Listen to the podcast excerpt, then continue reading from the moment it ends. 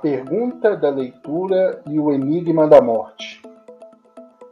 Ao consultar um oráculo, um rei ouve que viverá sua idade e a de seus filhos, se um deles conseguisse dobrar a morte, quando chegasse a hora do rei partir.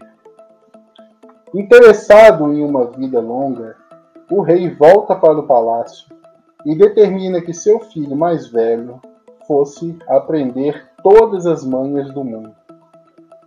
O jovem monta uma caravana e parte com muitos bens na bagagem. Viaja por lugares distantes e se torna um hábil comerciante. Quando retorna, o pai fica satisfeito. O filho desenvolveu uma grande sagacidade, não confia em ninguém e sabe reconhecer com simples olhar todos os disfarces de uma trapaça. Depois de algum tempo, o rei se inquieta. E se a sagacidade não for suficiente para dobrar a morte? Afinal, tantas são as histórias dos que tentaram enganá-la e ela sempre vence. Para acalmar seus receios, resolveu enviar o segundo filho para aprender os negócios do mundo. O jovem reúne um grupo de amigos seletos e parte com muitos bens na bagagem. Atravessa os mais diversos reinos e se torna um hábil político. Tanto que quando volta, todos os reis vizinhos o querem para ministro. O pai fica satisfeito ao perceber que o filho ganhou muito em persuasão e nunca aceita um não como resposta, pois sabe que todos podem ser convencidos com a devida negociação. Todavia, depois de algum tempo, o rei novamente se inquieta. E se a persuasão não for suficiente para dobrar a morte? Afinal, Tantas são as histórias dos que tentaram negociar um prazo maior e elas sempre vencem. Para acalmar seu espírito, resolveu enviar o terceiro filho para aprender os segredos do mundo. O jovem viaja apenas com o criado e estuda com grandes sábios. Aprende muito do conhecimento acumulado em todos os lugares por onde passa. Quando volta, torna-se um homem reconhecido e admirado pela sua sabedoria, que tem sempre uma resposta e uma solução para o que lhe é questionado.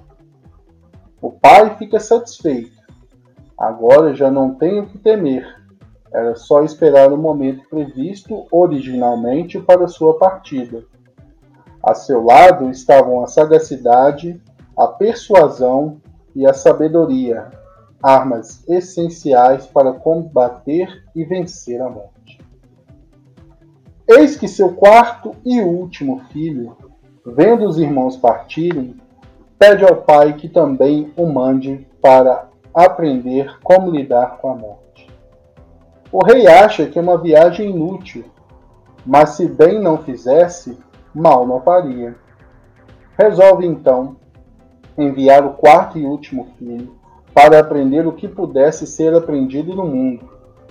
O jovem parte sem nada levar consigo além de si mesmo e se maravilha com o mundo. A tudo indaga e de todos recebe respostas que servem para novas perguntas. Está sempre em movimento com suas perguntas, e assim vai se alimentando do mundo e o mundo crescendo ao seu redor. Chegado o dia, o rei, já velho, recebe a visita da morte e esta lhe diz: Tu bem sabes que esta é a tua hora, logo vim buscar-te. E ele responde: Sei bem de teu dever. Todavia, gostaria que conversasse com meu filho, mais velho antes. A morte dá um sorriso com os olhos e em poucos minutos retorna dizendo: Ofereci a teu filho os anos de tua vida e da dele, desde que ele partilhasse comigo um dia da vida de toda a família. Mas ele recusou. O rei fica pálido ao compreender que a generosidade da morte havia derrotado a sagacidade de seu filho. Sem se dar por vencido, o rei pede: Sei que tens pressa, mas conversa um pouco com meu segundo filho, enquanto me despeço dos demais. A morte mostra os dentes e em poucos minutos retorna e diz: Teu filho negociou comigo os anos de tua vida e da dele em troca da soma da vida de seus irmãos. O rei ficou mais pálido ao compreender que aquilo que o filho havia ganhado em persuasão perdera em princípios. Já quase perdendo a esperança, o rei pediu mais uma vez: Conceda-me um último desejo. Conversa com meu terceiro filho. A morte demonstra enfado mas parte e em poucos minutos retorna dizendo: Desafiei teu filho com uma simples questão sobre o amor entre pai e filhos. E ele usou muitas palavras, mas não conseguiu me responder. O rei perdeu toda a cor que lhe restava ao compreender que a sabedoria do filho o tornara tão arrogante que já não conseguia ouvir a voz do coração. Mas eis que, em seu desespero final, avista o quarto filho que terminara de dar a volta ao mundo e retornava à casa paterna. Num fio de voz implora: Já não tenho como te pedir, mas não me leve sem antes conversar com o meu filho mais novo. A morte fica impaciente, mas vai ao encontro do jovem. Depois de conversar longas horas, não retorna. Com a alma rejuvenescida, o pai se aproxima do filho e pergunta o que havia usado para dobrar a morte. O jovem responde que apenas lhe fizeram perguntas, procurando entender por que ela existia. Mesmo comovido, o rei percebeu naquele instante que vencer a morte é dar à vida uma razão para existir. Entendeu enfim que o oráculo previra. A morte é o sempre e a vida é apenas passagem.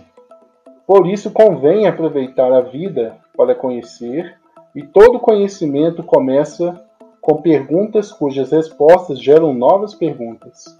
Ler é perguntar. A leitura é um diálogo que começa com uma pergunta e uma resposta, que gera outra pergunta e outra resposta, que gera outra pergunta e outra resposta, que gera outra pergunta e outra resposta.